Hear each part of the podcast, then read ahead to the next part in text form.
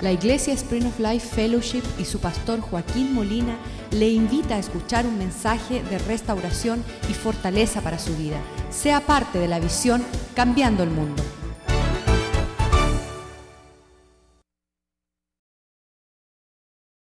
Te damos gracias en esta preciosa tarde, mi Dios, tarde que está soleada, Señor, como tú la has hecho, Señor, según a tu voluntad y a tu propósito, Señor. Yo ato ahora mismo, Señor, al hombre fuerte de esta área, Señor, y reprendo todo espíritu sordera, Señor, espiritual, para que el pueblo tuyo escuche lo que tú tienes, el mensaje que tú tienes, para perseverar hasta el final, Señor. Tú comenzaste la obra y la terminas, Señor. Pero ese espacio que hay vacío es de nosotros que tenemos que perseverar hasta el final, Señor. Tú los llamaste con gracia, con favor, con misericordia. Los has atraído, Señor. En esta tarde te pido que tu Espíritu Santo esté en mí, que haya una unción fresca, Señor de tu palabra y que tu sangre preciosa y tu cruz del Calvario clave ahí cualquier palabra que sea mía, Señor. Que venga de ti toda palabra, Señor, que edifica, porque es una espada de filo tu palabra que penetra hasta lo más profundo de nuestro ser y toca el tuétano y separa el alma del espíritu. Te pedimos que en esta tarde tú actúes conforme a tu palabra. En el nombre de Jesús, amén. Y ya lo vamos. Amén. Entonces en el diccionario secular saqué la palabra perseverancia y dice mantenerse constantemente, seguir, con, continuar y llevar lo que se ha comenzado, dura y permanente o por largo tiempo. ¿Cuántas veces sabemos que hay cosas en nuestra vida que desmayamos y las dejamos a media? Y una de ellas son los cuatro aspectos que voy a tratar en esta tarde, que usted reconozca lo que necesita un cristiano. Y son cuatro aspectos que se llama la gracia, la oración, la comunión con los hermanos y leer la palabra de Dios. ¿Cuántos sabemos que hay tres de eso? Bueno, yo siempre digo que orar, ayunar y leer la palabra al diablo no le gusta. Y como no le gusta, cuando nos pasa eso, nos da sueño, nos da hambre y nos da pereza. ¿Cuántos sabemos eso? Amén. Entonces, como cristianos, muchas veces hasta pastores, se nos olvida hasta orar. O se nos olvida leer la Biblia porque creemos que lo sabemos todo. Y estamos tan confiados que lo sabemos todo y no sabemos nada. Porque ¿qué sabe Dios? Por eso que tenemos que orar para que el Espíritu Santo venga sobre nosotros y los guíe a lo que Él quiere hacer y al propósito. Hacer una iglesia es bonito. Mira cómo todo el mundo está lindo aquí hoy. Pero Dios quiere trabajar en nuestro interior. Y eso es a través de oración, de leer la palabra que los confronta, a través de comunión con los hermanos y a través de una obediencia, a través de la gracia de Dios. Si la gracia de Dios no está con nosotros, no podemos ser obedientes ni podemos llegar al otro nivel espiritual aún los que se bautizan hoy. Hay muchos que están en batalla hace tres meses. ¿Cuándo es el bautizo? ¿Y cuándo es el bautizo? Y Dios les ha extendido el bautizo para que sigas orando esas áreas que tú debes dejar enterradas abajo en esas aguas hoy, para que no vuelvan más sobre tu vida. Entre más crecemos a la, vida espiritual, más fuertes son las batallas. Más difícil se nos convierte el caminar cristiano. ¿Cuántos dicen amén? ¿Cuántas veces decimos, Señor, dame un carro? Y después da el carro y no le oramos más al Señor por el carro ese se rompe el carro, no tenemos dinero para la gasolina y tenemos que entregar el carro. Ya nos entregó el carro, pero no seguimos orando por el carro. Amén. Se nos nace el hijo y ya no oramos más por el hijo. El hijo se vuelve un viejo y nunca oramos por él. ¿Cuánto nos pasa eso?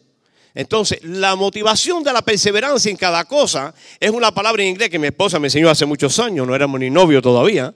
Gloria a Dios por eso. Estábamos allá en Honte, en un lugar que estábamos entregando comida, y me dijo, la palabra push, push, push en inglés, en español es empuja hasta que pase algo. Y nosotros como cristianos desmayamos muy rápido y bajamos la defensa. Y ahí viene el enemigo y nos roba todo lo que tiene Dios para nosotros. Dios quiere que tú tengas una vida de oración, de perseverancia, de comunión con los hermanos. Hablamos el jueves de eso, ¿no? Lo que le dijo Jehová a, Caín, ¿no? Le dijo, Caín, ¿dónde está Abel? Y dijo, ¿Abel a quién? Sí, tienes que ver por alguien, velar por alguien. Esa vida en comunión con los hermanos, donde tú vas a desarrollar una vida en un carácter y vas a formar, como decía el, hermano Col Carbonel, en ese ministerio de alimentos, ahí las papitas llovían. Cuando decían ponlas para acá, ponlas para allá, parecía que estaban lloviendo. Y eso es Dios formando un carácter en nosotros. Y si usted mete la mano donde Dios está trabajando, usted es pecador. Deja que Dios trabaje ese trabajo. Muchos aquí vez tenemos problemas con el matrimonio o con un hijo escarriado. Mire, persevere, les tengo algo. Mi hija Jenny, la mayor, va a viajar a Nicaragua con nosotros. Después de tantos años, Dios con su misericordia puso, ella tiene más de ser que nosotros ahora. Va, basta con el brazo partido, lo dice. Va así. Dice, no importa, papá. Hoy en la mañana estuvimos conversando sobre la paternidad. ¿Y por qué hablamos de eso? Porque es un problema de perseverancia. Llevo nueve años casado con mi esposa Isabel y ella ha podido ver cómo yo trato a su mamá. Y ella puede ver ahora que yo soy como un, no esposo solamente de su mamá, soy su papá también. Como ella me abraza, me busca los regalos que me gusta para regalármelo. Y ella que va a hacer eso ahora lo va a hacer por obediencia a sus padres. Primero al Padre Celestial y al Padre Terrenal, que ella no, tuvo uno, pero nunca lo tuvo. Muchas veces nosotros no hemos tenido ni, ni, ni semejanza de lo que es un papá. Entonces por eso tal vez no perseveramos en este llamado de cristiano, que es primero perseverar como hijos fieles. Si tú eres un hijo fiel, Dios te va a llevar a otro nivel espiritual. No lo que tú sepas, no es tu teología, no los pensamientos tuyos, es lo que Dios hace cuando tú eres fiel. Si tú eres fiel, Dios te va a llevar en esa perseverancia a lugares grandes y poderosos, como cambiar el mundo. Nuestro pastor en el África, al lado un, un elefante, imagínese usted. Debe venir cargado de ya con muchas cosas. Vamos a hablar un poquito de la palabra del Señor cuando dice en Gálatas 5.1. A ver qué dice la palabra del Señor. Dice Gálatas 5.1. Estás pues firme en la libertad con que Cristo nos hizo libre y no estéis otra vez sujetos al yugo de la esclavitud.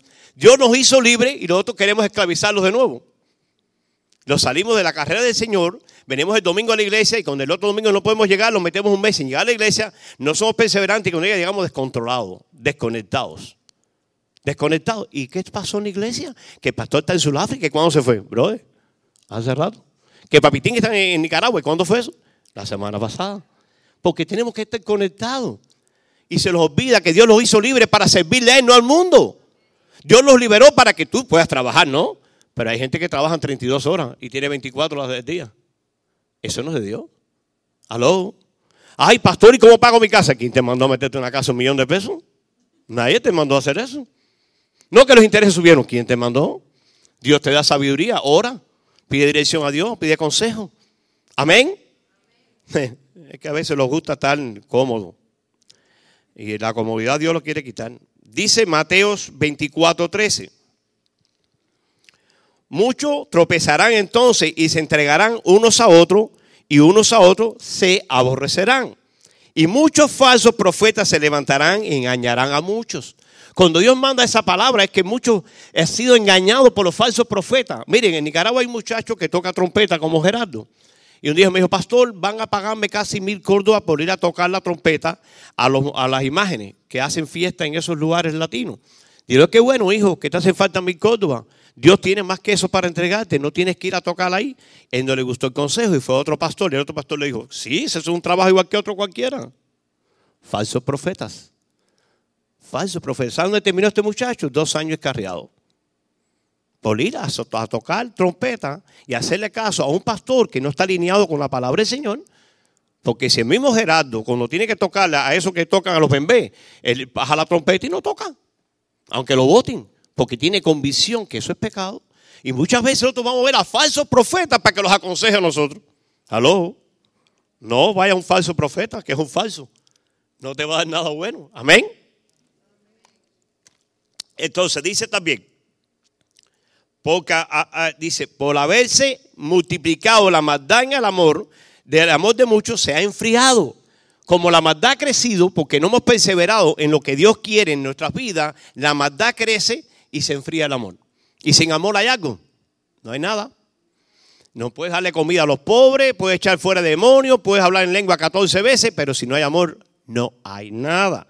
¿Por qué tiene que ver esto con la perseverancia? Porque en esa perseverancia del amor es cuando alguien te hace algo y tú lo perdonas. Es que el amor es sufrido. Ya sabemos todo, ¿no? Y decimos amén. Pero cuando nos toca sufrir, dice, nah, yo no voy a perseverar en ese sufrimiento. Ese es para Juanito, no para mí. Mira, te lo digo, es para ti también. Si tú no perseveras en el sufrimiento, no te vista que no vas a entrar. No te van a dejar entrar. Ahora, muchas veces estamos en sufrimiento. Me decía que la hermana Clarita un día, si hay que pasar por ahí así, pero si no pasa para otro lado. Tenemos que orarle a Dios así. Mire, cuando usted le ora a Dios con propósito, Dios te guarde, te libra. Ese paso está Él para librarlo. Pero muchas veces decimos, Señor, llévalas al desierto. Queremos otra cosa. Otra cosa. No hay otra. Es Cristo, Cristo, Cristo. No te vayas de Cristo, porque fuera de Cristo lo que hay es padecimiento, dificultades, perezas. Y le voy a decir algo, cuando Dios te añade algo, no trae tristeza, trae gozo. Pero cuando tú lo traes a la casa y no es de Dios, uy, hasta el perro te va a morder de la casa. Porque el perro se da cuenta también. Se da cuenta que tú traiste algo que no es de Dios. Mira, cuando tú estás cogiendo algo que no es de Dios, hasta tu viejo hombre se despierta. ¿No es verdad? La carne hace y se levanta y dice, ¿para qué he metido la pata? Para que aprendas a no meter la pata. Si, mira, dicen que el único que vuelve a tropezar con la misma piedra es el hombre. Es un chiste cubano, ¿no? Pero nosotros no somos perros para volver al vómito. Amén. Dice acá, mas el que persevera hasta el fin, este será salvo. Muchos dicen, ay, pastor, pero la salvación no se pierde. ¿Qué dice aquí? El que persevera hasta el fin. ¿Dónde? ¿Fuera de la casa del Señor? No. Muchos se confían, salvo, siempre salvo. No, no, ya Dios te dio la salvación, no tienes que congregarte más. Qué bueno. Ay, qué bueno. ¿Y tu hermanito qué? Que se muera. No. Hay que perseverar hasta el fin para alcanzar la salvación. La salvación es un regalo, pero Pablo dice, cuídala con temor y temblor. Y algo que no se pierde, para que hay que cuidarlo, ¿no verdad? Dios nos advierte, mira, la palabra de Dios es un balance. Y es un balance bien puesto, bien balanceado. Muchas veces nos vamos todo para el amor y se nos olvida el servicio. Muchas veces vamos para el servicio, nada más servir a los hermanos, pero no tenemos amor. Muchas veces servimos la comida al hermano, le tiramos la comida en el plato y le salpica para arriba, le embarra la ropa. Y después el hermano tiene que ver la ropa a lavar. Y le cuesta dinero. ¡Aló! El que le sirve el abrigo se lo pone. No es para condenación, es para advertencia, para ayudarnos a nosotros a ser hermanos prudentes. Tenemos que ser prudentes y diligentes en lo que estamos haciendo. No es hacer las cosas por hacer. Mi esposa me dice siempre, haz lo que vayas a hacer para el Señor y con excelencia. Porque Dios es un Dios de excelencia. A Dios le canta la excelencia. Mire, les digo algo. ¿Por qué usted cree que me he visto así? Porque es lindo. No, porque yo estoy honrando este lugar que está aquí arriba. A mí me gusta honrar lo que lleva honra. Y si usted no puede perseverar en la honra, usted está perseverando en su carne. Y su carne para nada le aprovecha. Es muy rico ponerse la camisa por fuera, ¿no? Para estar más cómodo. ¿eh? Les digo algo. Es apretadito, vamos a entrar, ¿oíste? Dice que estrecho es el camino y angosto. Y que muchos no lo hayan. No se quede muy ancho por ahí. Póngase la ropa apretada para que aprenda a ser apretado ya. Porque va a ser apretada la cosa, ¿sabe? Dice que estrecho y angosto es el camino y muchos no lo hayan. Entonces se pierde la salvación o no se pierde. Aló. Persevere en lo que Dios ha hablado en su palabra. Amén. Dice, ay, se apagó esto, casi se mora. Ah, santo, ¿eh? Dice el 14, y será predicado este evangelio de reino en todo lugar, en Nicaragua, en Chile, en el África, en todos lugares. Pero si usted no persevera en la oración, que es lo que vamos a hablar ahorita, en la gracia y eso, no vaya a predicar en ningún lugar, hermano. No vaya. No se vista, no vaya a esos lugares, va, a ser ridículo. Mira, aquí hay niños ya, y lo voy a decir, pero no voy a decir nombre. Hay un niño de tres años que dice el otro día, mamá, cuando ella mi cumpleaños invita a fulano, a fulano, y a fulano se porta mal. Y tiene tres años, hello, porque están enseñando fundamentos del reino de Dios. Ahí no se cuidan niños. Hay un privilegio en este lugar, que aquí no cuidamos niños. Aquí enseñamos los futuros pastores y ministros del Evangelio. Y ese es el privilegio que tenemos en este lugar, que muchos también no lo tienen. Yo vivo orgulloso de la iglesia que tenemos. ¿Sabe por qué? Porque estamos serios. Y queremos estar más serios. Y queremos proseguir al otro nivel que Dios quiere llevarlo. Yo no sé cuál es. Yo le dije a mi esposa antier, dije, yo no sé hasta dónde Dios lo quiere llevar, pero yo quiero saber hasta dónde quiere llevarme. Por eso estoy rendido a él diciendo, ¿a dónde quieres llevarme? ¿Para ahí? Vamos. Es duro porque vamos a veces ciega. La gente de Nicaragua está contenta y yo no estoy muy contento por llegar. Porque la palabra que el Señor me acaba de dar para jueves allí no está fácil. Dice, yo solo no lo puedo hacer. ¿Cómo les gusta ese título? Porque la gente cree que yo voy a hacer algo y yo no voy a hacer nada. Son ellos. Yo voy a hacer como le dijo el suegro a Moisés. Agarra hombres fieles y entrégale a ellos tareas. Y si no lo quieren hacer, que se vayan a chencha la vaca. Pero yo no voy a hacer más el trabajo que tienen que hacer ellos. Yo fui, como dijo ahorita, a enseñarlos, a instruirlos, a limarlos con una lima y el machete que lo tengo bajo el púlpito ya. Empecé predicando ya con una jeringuilla, ahora voy con el machete y la lima. Para limar lo que ya se enseñó. Para sacarle brillo a lo que ya aprendieron. Porque no les ejercitamos. Sabemos la Biblia de Génesis y Apocalipsis, pero no la aplicamos a nadie. Hermano, fuiste a ver a tu hermano en la iglesia. A la iglesia. Y eso no es pecado. Porque no van a la iglesia porque creen que es pecado llegar a la iglesia. Ay, pero ¿para qué? Para ir al pastor cubano. Ay, para ir a la, a la chela. No, yo no voy más a esa iglesia. Esas son odiosos y lo único que hace es corregir. Aló. El amor es corrección. I'm sorry. I'm sorry. ¿El amor qué cosa es? Corrección. Que dice que el Señor aquí escoge como hijo, lo corrige, lo disciplina. ¿Aló? Vamos allá. Estamos empezando. Estamos calentando los motores. Muchas veces nosotros, a través de los afanes de este mundo, llegamos a este país mucho como latinos, los vamos a nuestros países, llegando acá buscando el sueño americano, una casa, un buen carro y todos los adornos habidos por haber para llevarlos para la casa. Y cuando pasa un mes, los adornos los estorban, eh, el polvo los está comiendo en la casa, subió el, terreno y tuvo que seguir los taxis. Y veremos que con un poquito más de tiempo empezamos a orar y lo que oramos son cinco segundos porque tenemos que ir a trabajar. Y cuando llegamos al carro no arranca, tenemos que llamar al mecánico, a la grúa, eh, a AAA, y nos está robando tiempo porque tenemos que ir a trabajar. Y ahí comienza la oración a ser una fatiga para ti, a ser un estorbo para ti. Y lo vuelves como un pecado, la oración. No oras. Porque tienes tanto que hacer y son cosas prácticas. Quita el búcaro de aquí, pon el otro búcaro para allá, limpia aquí, saca de aquí, sacuda. Cosas prácticas, pero son espirituales. Porque te están robando el tiempo que tú tienes para orar para Dios. Yo sé si usted no está cantando. Yo no estoy diciendo usted que no tenga, adorno, no tenga adorno en su casa, usted puede tener adorno. Pero no llene este piano de adorno que después no puede ni abrir el, piano. Tiene que meterte una semana quitando todas las cosas para abrir el piano. Hello. Les digo eso porque ahí en Nicaragua le dicen calachi. Cuando tienes muchas cosas, dice, tienes mucho calachi. Y yo y mi esposa eh, eh, hemos mudado tantas veces y le dije este viaje, cuando regresemos, cuando yo los traiga, vamos por un edificio bien chiquitico. Para, muy parado y la cama parada. No tenemos que tener tantas cosas. ¿Para qué tantas cosas? Digo yo, el llamado que tengo para mi esposa, ¿no? Hay muchos que no tienen el llamado, nosotros tenemos el llamado de misionero. Gracias a Dios. Pero hay muchos que tienen el llamado de quitar cosas a la casa y no la han quitado todavía. Que el marido le ha dicho, oye, el sofá choco todos los días con él. Y el sofá sigue atravesado en el medio, porque la mujer quiere que el sofá esté atravesado en el medio. Y el marido, bim bam, y tiene los pies morados y dice, ¿te fajaste con tu mujer? No, con el sofá que puso mi mujer.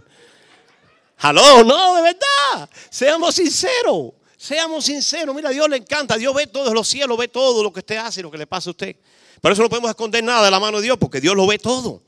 Y a Él no se le puede esconder nada. Vamos allá. Los cuatro aspectos. La gracia. La gracia es un regalo de Dios a través de su misericordia que no lo merecemos ninguno. ¿Alguno merece gracia aquí? No, una desgracia. Pero Dios que es tan bueno nos regaló la gracia. Y dice que esa gracia nos fue regalada de parte de Dios desde el vientre de nuestra madre. ¡Wow! Desde ahí Dios lo conocía. Yes. Y de ahí mismo te agarró y te dijo, toma, y te dio la gracia dentro del vientre. Pero es importante a las mujeres que estén embarazadas, sus esposos oren por ese niño. Dentro del vientre. Les digo algo, cuando fui a Cuba, mi, hijo, mi nieto no me había conocido. Cuando me vio enseguida se sonrió, le dio una nagaza, despertó. Y dice, dice, mi hija, ahí papá no lloró. Digo, ¿por qué me conoce cuando estaba en el vientre? Porque yo oré por él desde el vientre. Y eso es un reflejo de lo que nosotros estamos perdiendo, de orar por cosas que hay que orar. Y los olvidamos de la oración. La oración es el oxígeno del cristiano. Y nosotros se nos olvida orar muchas veces. Y si no oramos no tenemos oxígeno. Y si no tenemos oxígeno, ¿qué nos pasa? Los morimos. Por eso dice que en 1 Corintios 11, cuando él habla, que, dice, muchos están dormidos, eh, flojos y llegan a morirse en la fe porque no están discerniendo el cuerpo. Y una de las primeras cosas del cuerpo de Cristo es orar. Orar en comunidad, orar en unidad, orar sin cesar. No sin cesar, sino sin cesar. Orar continuamente. Me encanta cuando aquel día domingo estaba allá y estuvimos en el retiro los hombres que dice, oye pastor, usted ahora está dormido. Estaba levantando la mano echando demonios afuera dormido. ¿Saben por qué? Porque lo que, lo que usted hace un hábito de su vida, lo que usted hace una disciplina de su vida, va a salir de usted. No tiene que forzarlo. Como los proverbios. Me dicen el hombre los proverbios. Porque todas las mañanas tengo 14 en un grupo les mando proverbios todas las mañanas. ¿Saben por qué? Porque la disciplina que usted haga en la vida espiritual es la que le va a usted a perseverar y seguir agarrado de esa fe que Dios pone en su vida. Y esa gracia se debilita también si usted no está agarrado en una perseverancia continua de seguir haciendo lo que Dios le ha mandado hacer. No por emociones. A veces llegamos el domingo a la iglesia, alabamos a Dios, después los vamos de aquí la semana entera, ni ponemos el radio ni la alabanza.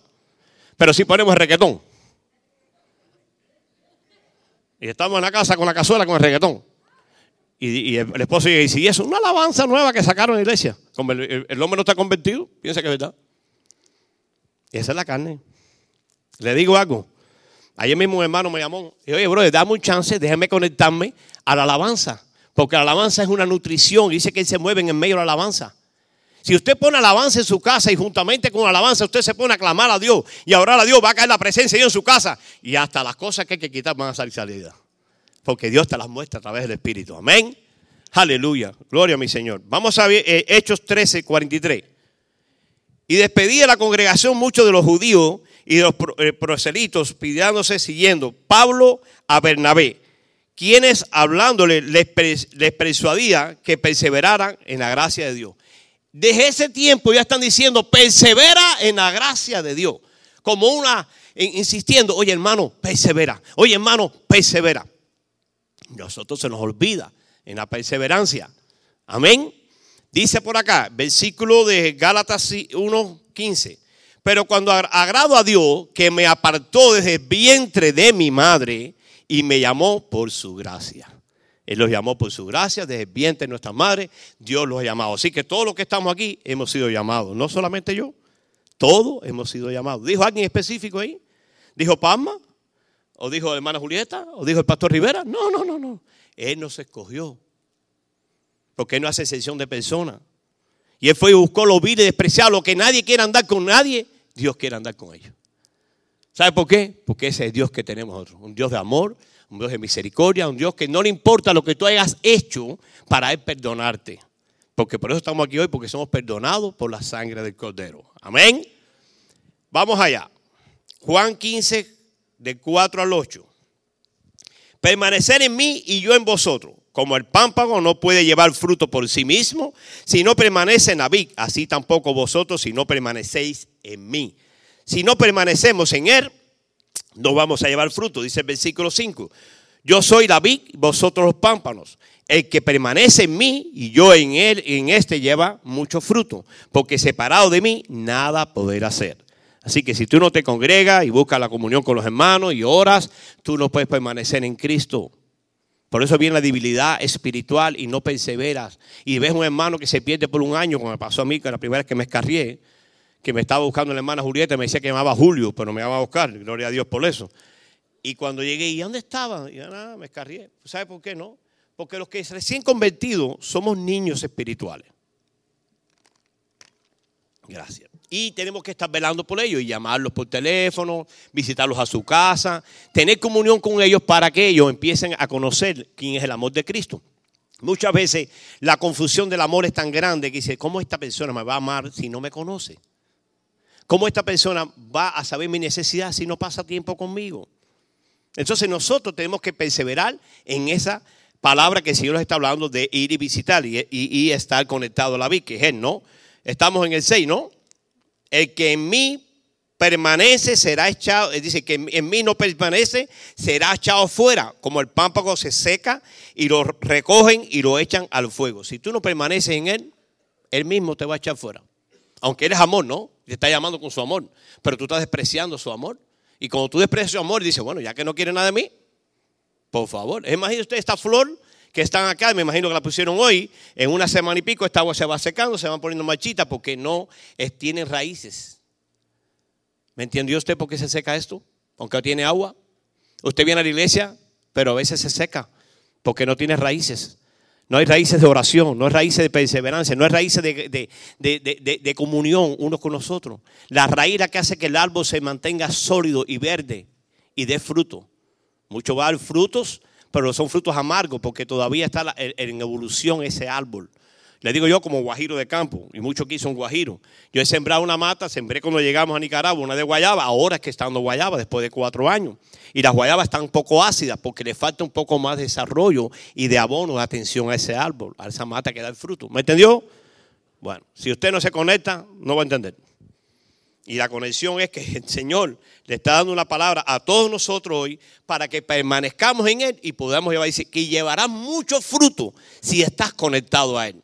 Y conectarte con Él es echar raíces en el Evangelio, pero no que vengas 40 años a la iglesia y todavía no sabes ni de man. Aló. Y aquí no se recoge diezmo, menos mal, gloria a Dios. Pero eso es un problema de corazón, porque bastante es enseñado, ¿no? Y tú ves a alguno acá con el sobrecito, tú en también lleva el sobrecito tuyo. Aló. Ay, que no sé hacerlo. Mira, bobo, por favor. Como dice el pastor Joaquín, va y comen en McDonald's y quieren pagarle en la carreta. Aló, aló. Seamos sabios. Que aquí nadie tiene cinco años. Ya Tomó se pasó de cinco años aquí adentro. Aló. Pero bueno, esto es para qué quiere, no para qué no quiere. Si permanecéis en mí, mi palabra permanecerá en vosotros. Y pedid todo lo que queréis y os será hecho. Lo que quieras, pídalo. No le pida que se muera alguien, ¿no? Porque eso es asesinato, ¿no? Estaba en la clínica el otro día y mi esposa, porque los vamos a ir y queríamos chequearlo. Y había una pareja nueva ahí, y yo de pronto miro a la muchacha, Dios me ha dado el don, ese, ese, talento de poder ver algunas cosas a través del Espíritu. Dice, ¿estás embarazada? Dicen, ¿y cómo usted sabe? Si no tiene ni barriga. Es una gracia que Dios me da. Ay, no somos cristianos, estamos fríos, estamos escarriados.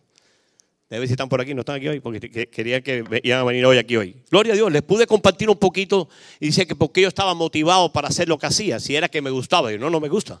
La motivación que me hace a mí hoy es la obediencia que tengo. Y soy esclavo por amor a Cristo. Por eso es que hago lo que hago hoy. No lo hago porque alguien me lo está exigiendo. No lo hago porque yo veo que hay fruto en lo que estoy haciendo. Y si lo que estoy haciendo da fruto, a otros les va a gustar también. Porque ¿quién no quiere tener frutos buenos? ¿Quién no quiere llevar un árbol que tenga buena sombra y unos buenos mangos para comérselo? Porque si la mata está pelada, está pelada cinco minutos, se va a buscar otra mata que tenga mango, ¿no? Amén. Hay matas que no dan mango.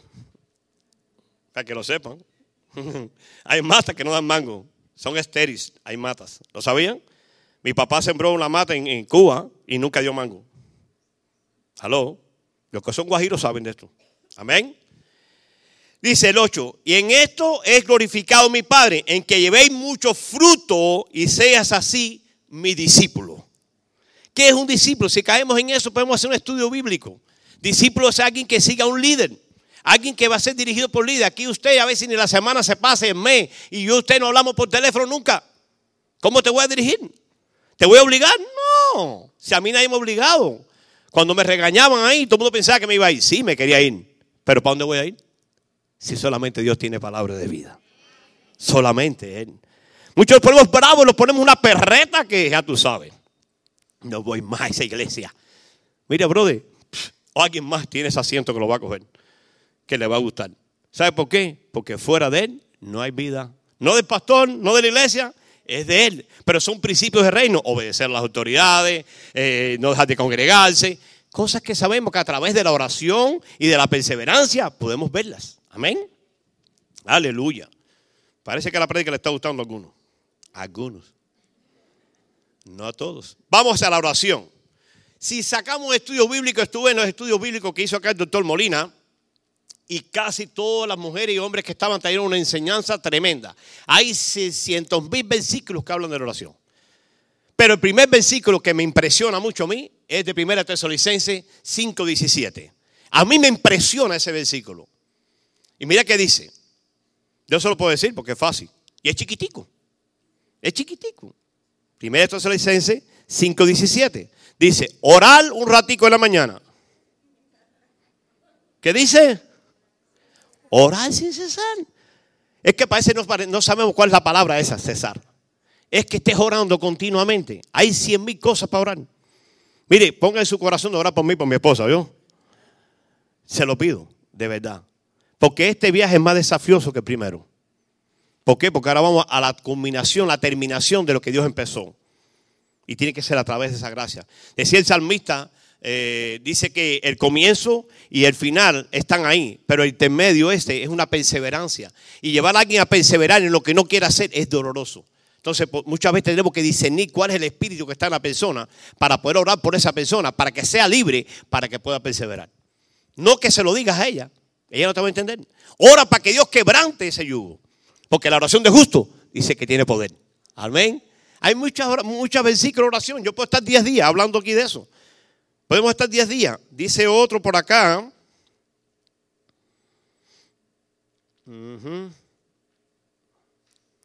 A veces se me pierde un poco esto aquí, ¿no? Dice, Colosenses 4.2.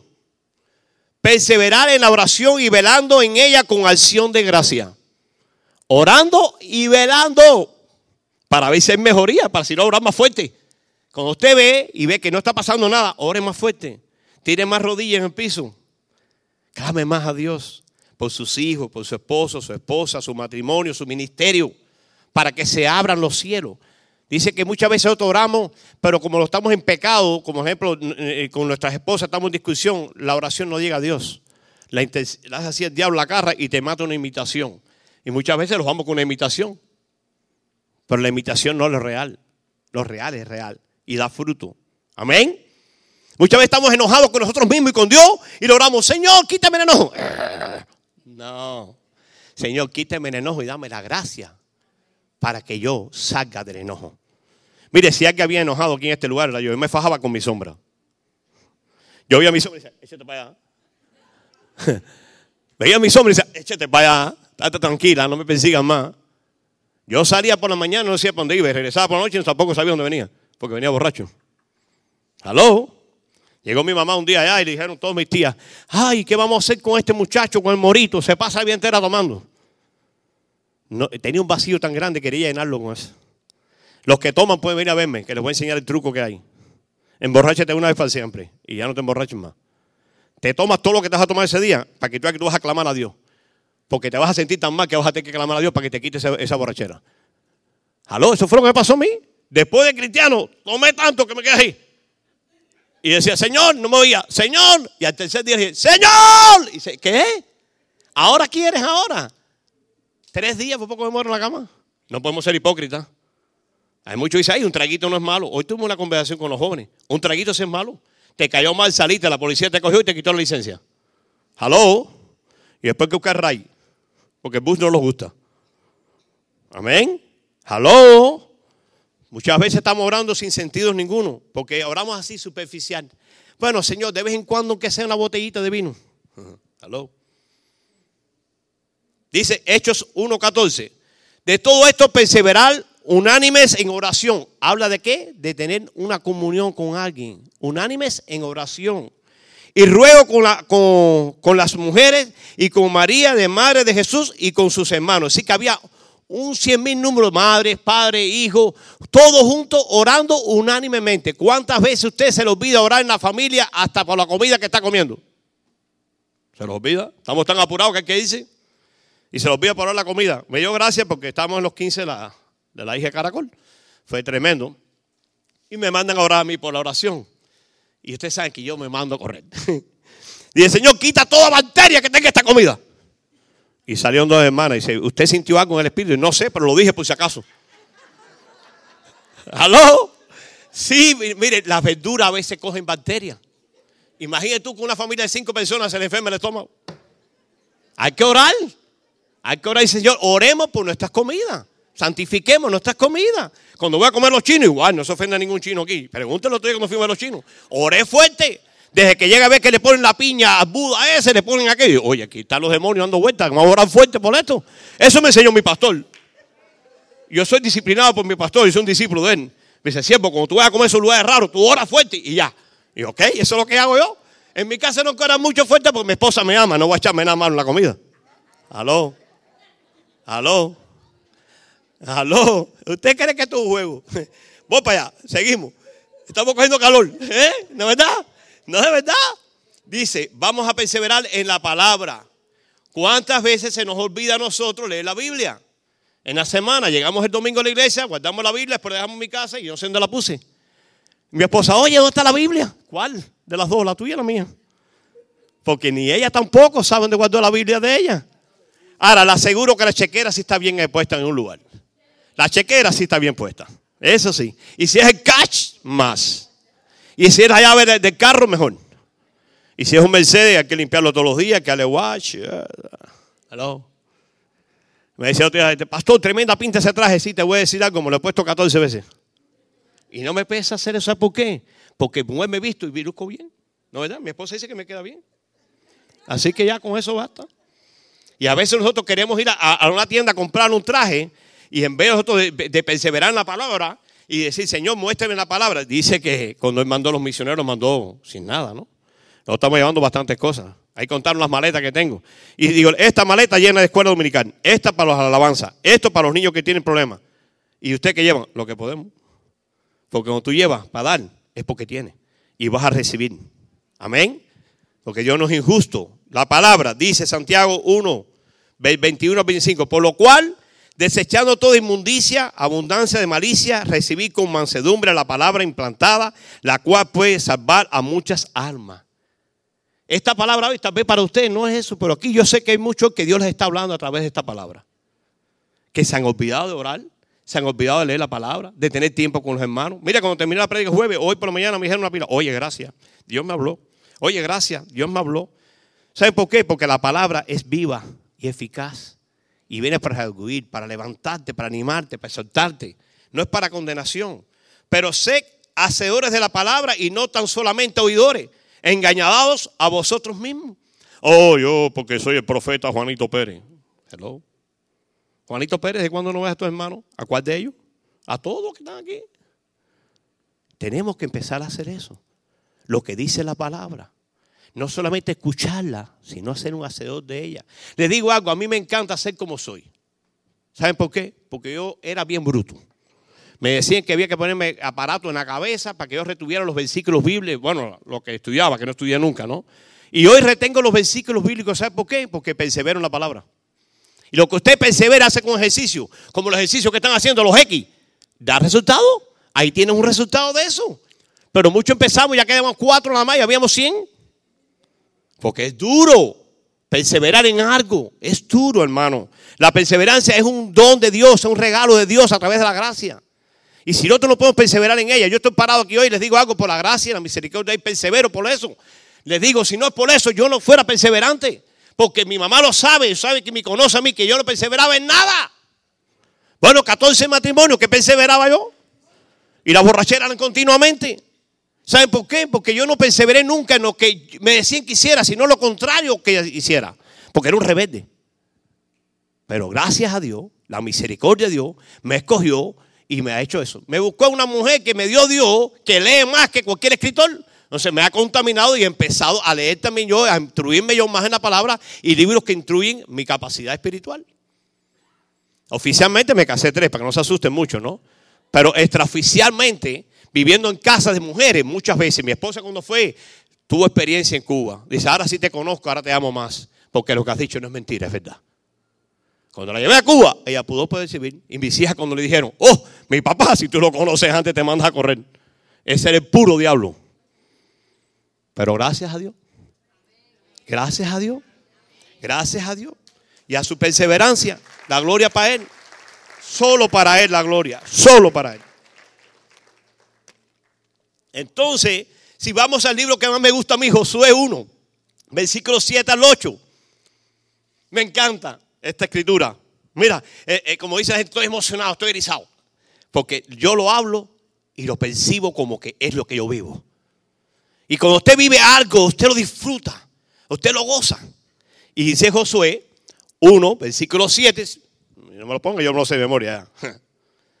Solamente esfuérzate y sé muy valiente para cuidar de hacer conforme a todo lo que la ley que el siervo Moisés te ha mandado. No te apartes Fíjate, no te apartes.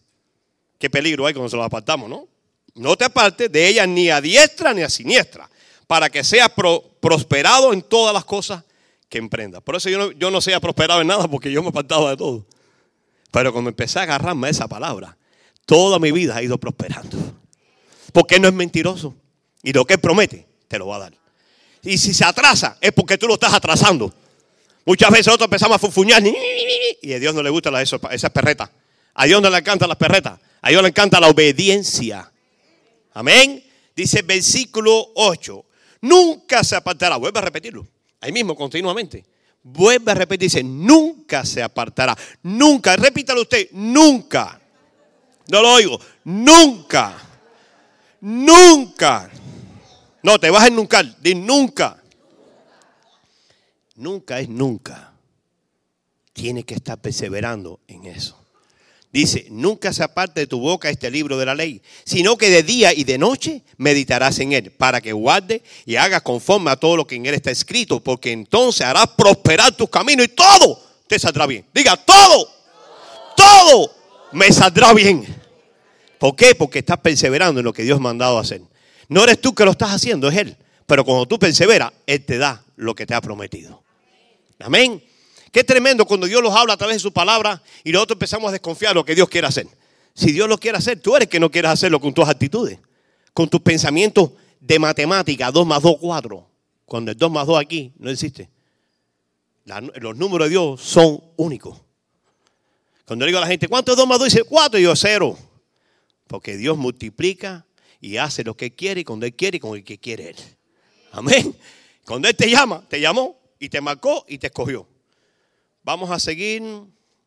Voy a leerles un poco más de los versículos de la palabra. Mm.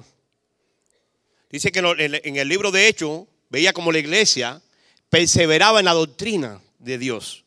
Como ellos perseveraban, aquí hay discipulado, aquí hay muchas cosas que nosotros muchas veces, como no tenemos tiempo en el resto de la semana, solamente el domingo que tenemos un ratico libre y estamos mirando el, tele, reloj a ver si son las dos para irnos porque empezamos a trabajar a las tres y tenemos que irlo a tiempo, ¿no es verdad?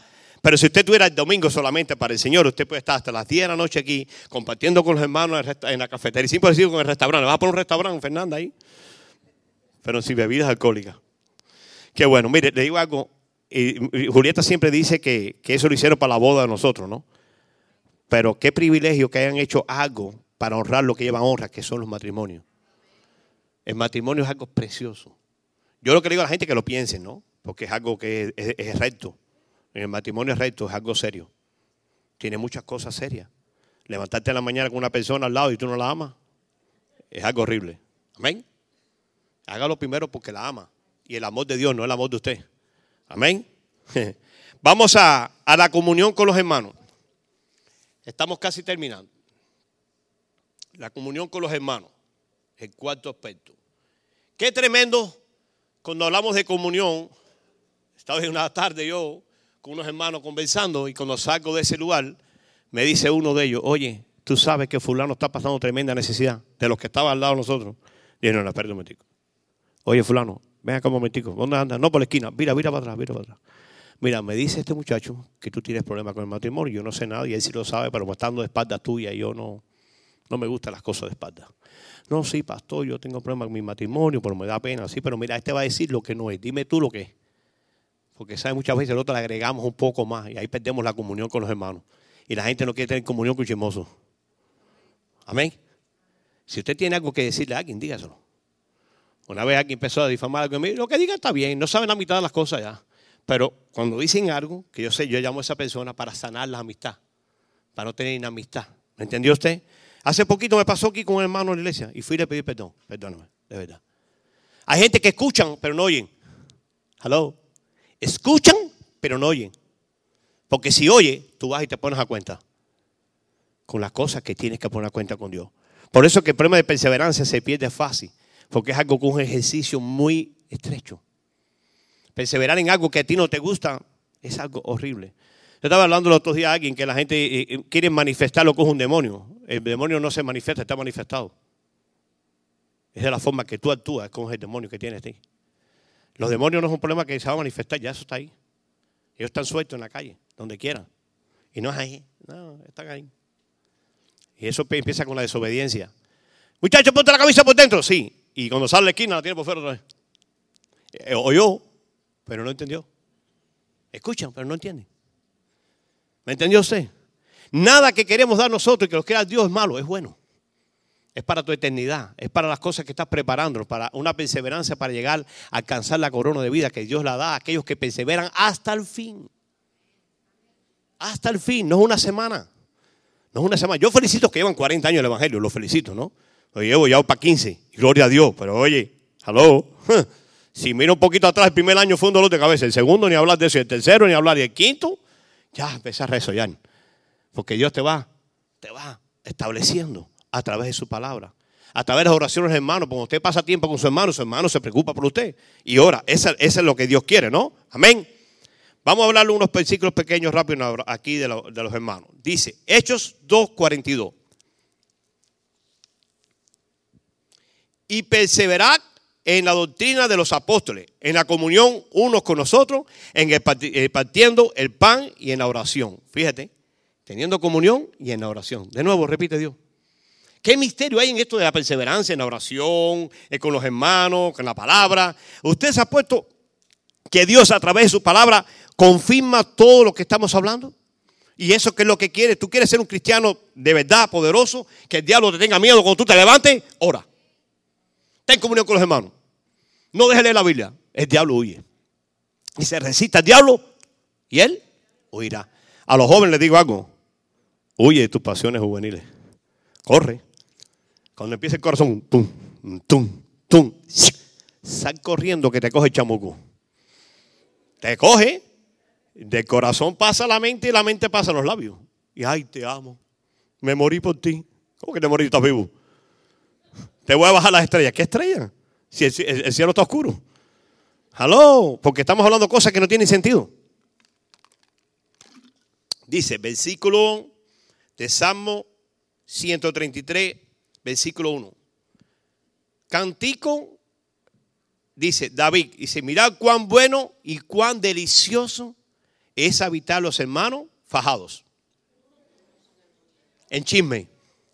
¿Eh? Dice que en armonía. Y cuando no estamos en el mismo espíritu, no hay armonía. Tenemos que estar en el espíritu. Alguien empieza a conversar algo de Dios y dice, y este siempre hablando de Dios. ¿De quién quiere que te hable? Del diablo. Hay dos nada más para hablar. El diablo, Dios. El diablo vino a matar, robar, destruir. Si tú quieres, te hablo de eso. Pero yo quiero hablar de las cosas que edifican. Cosas que traen paz, que traen gozo, que traen justicia de Dios. Alguien me dijo, contigo no se puede hablar nada, solamente es de Dios. Brother, más te vale que yo hable de Dios nada más. Porque si hablo del otro, mándate a correr. Primero que nada, ponte la mano en los bolsillos porque te voy a la cartera. Aló. Aló. Mi papá por poco me mata una vez a mí. Él ponía el dinero abajo del colchón. Y yo cogía el dinero, se le sacaba el dinero del medio y le echaba papelito. Y el bulto seguía el mismo, pero eran papelitos con dinero. Cuando él vio una vez, eso poco me mata. Me robé el carro, le eché agua fría por arriba al motor para que se enfriara el motor, para que cuando se despertara él no sabía que me había robado el carro. Era buena gente. Buenísimo. Era tan bueno que hasta el diablo me tenía miedo a mí. ¿Saben por qué? Porque no había conocido a este Dios. Pero cuando tú conoces a este Dios de amor y que te perdona y que te limpia y te establece y te da los deseos de tu corazón. Porque lo dice ahí también, los deseos de tu corazón. Mire, yo para tener comunión con alguien tenía que tener una botella de ron abierta. Y a la media hora estaba fajado con todo el mundo. Y a la otra hora le estaba quitando la mujer a mi primo. ¿Aló? Ese era yo. No me da vergüenza decirlo. Porque aquí hay muchos que se ponen el traje y no saben que debajo del traje hay un hombre que siente y padece. Pero cuando viene el temor de Dios y tú pediste en su palabra y tú perseveras en su palabra, Dios limpia toda esa basura y la hace nueva y te transforma y te cambia la imagen y semejanza de Él. Eso es lo que hace Dios. Pero la gente tiene que saber lo que tú eras antes.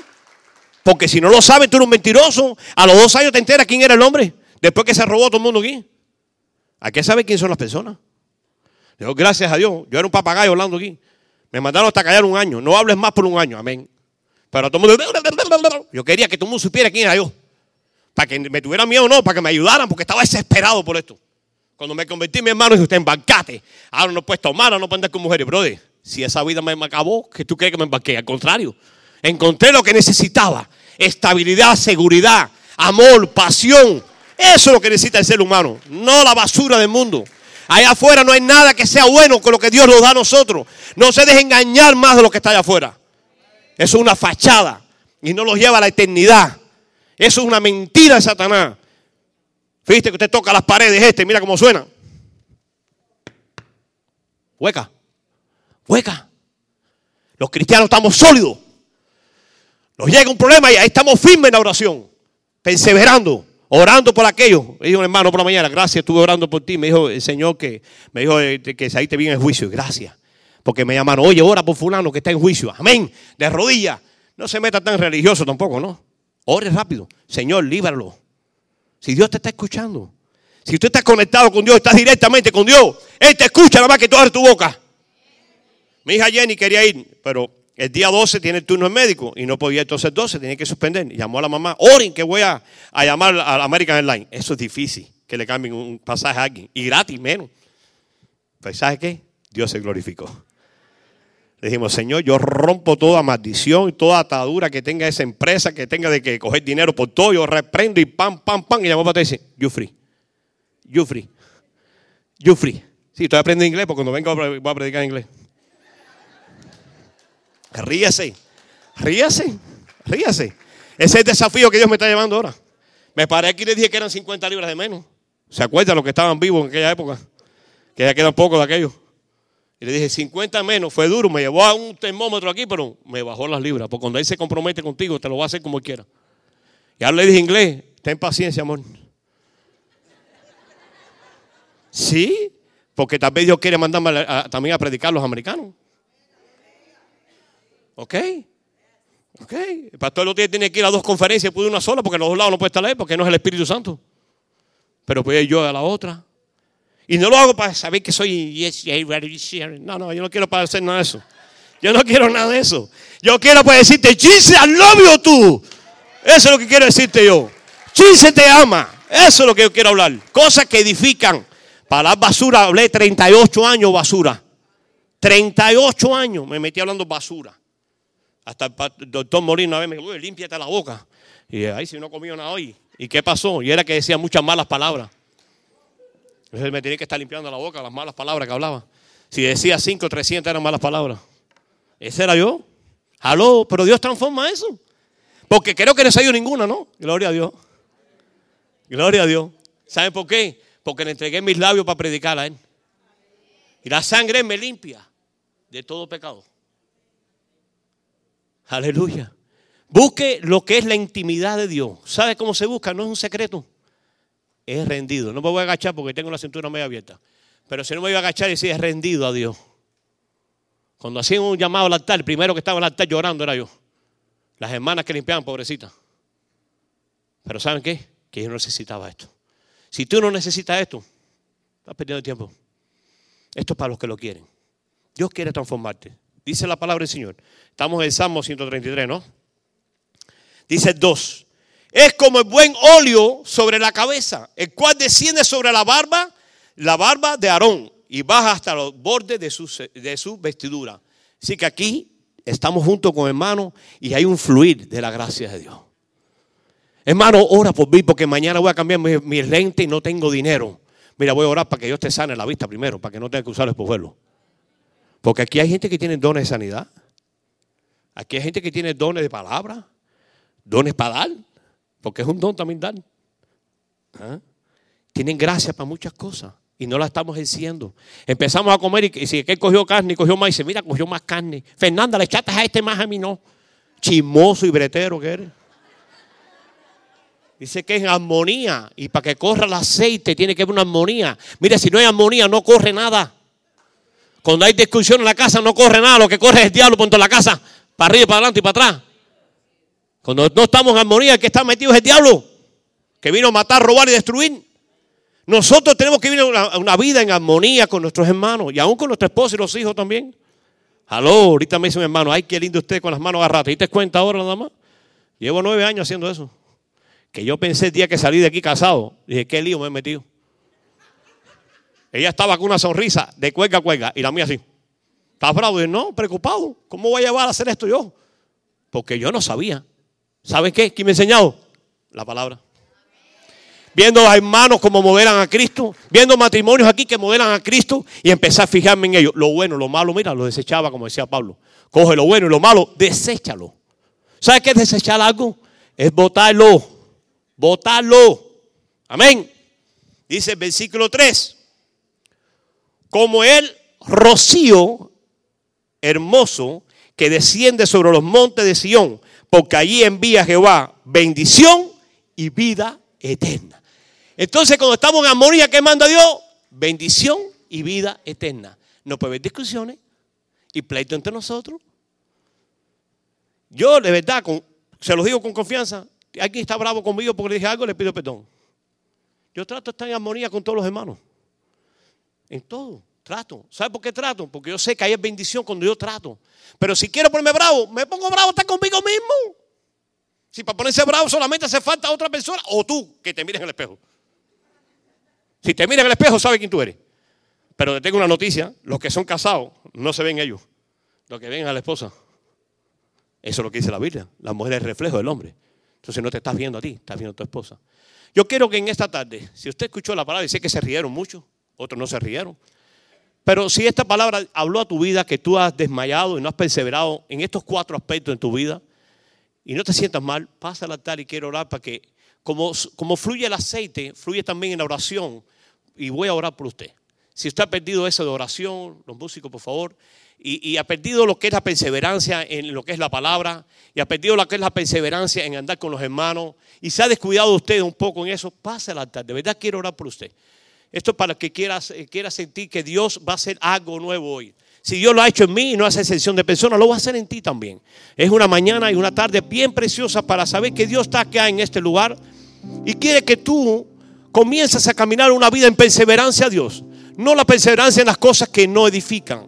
Aquellas cosas que te da el mundo, que te quita el gozo del Señor. Que te quita la paz, que te quita eh, estar en su presencia.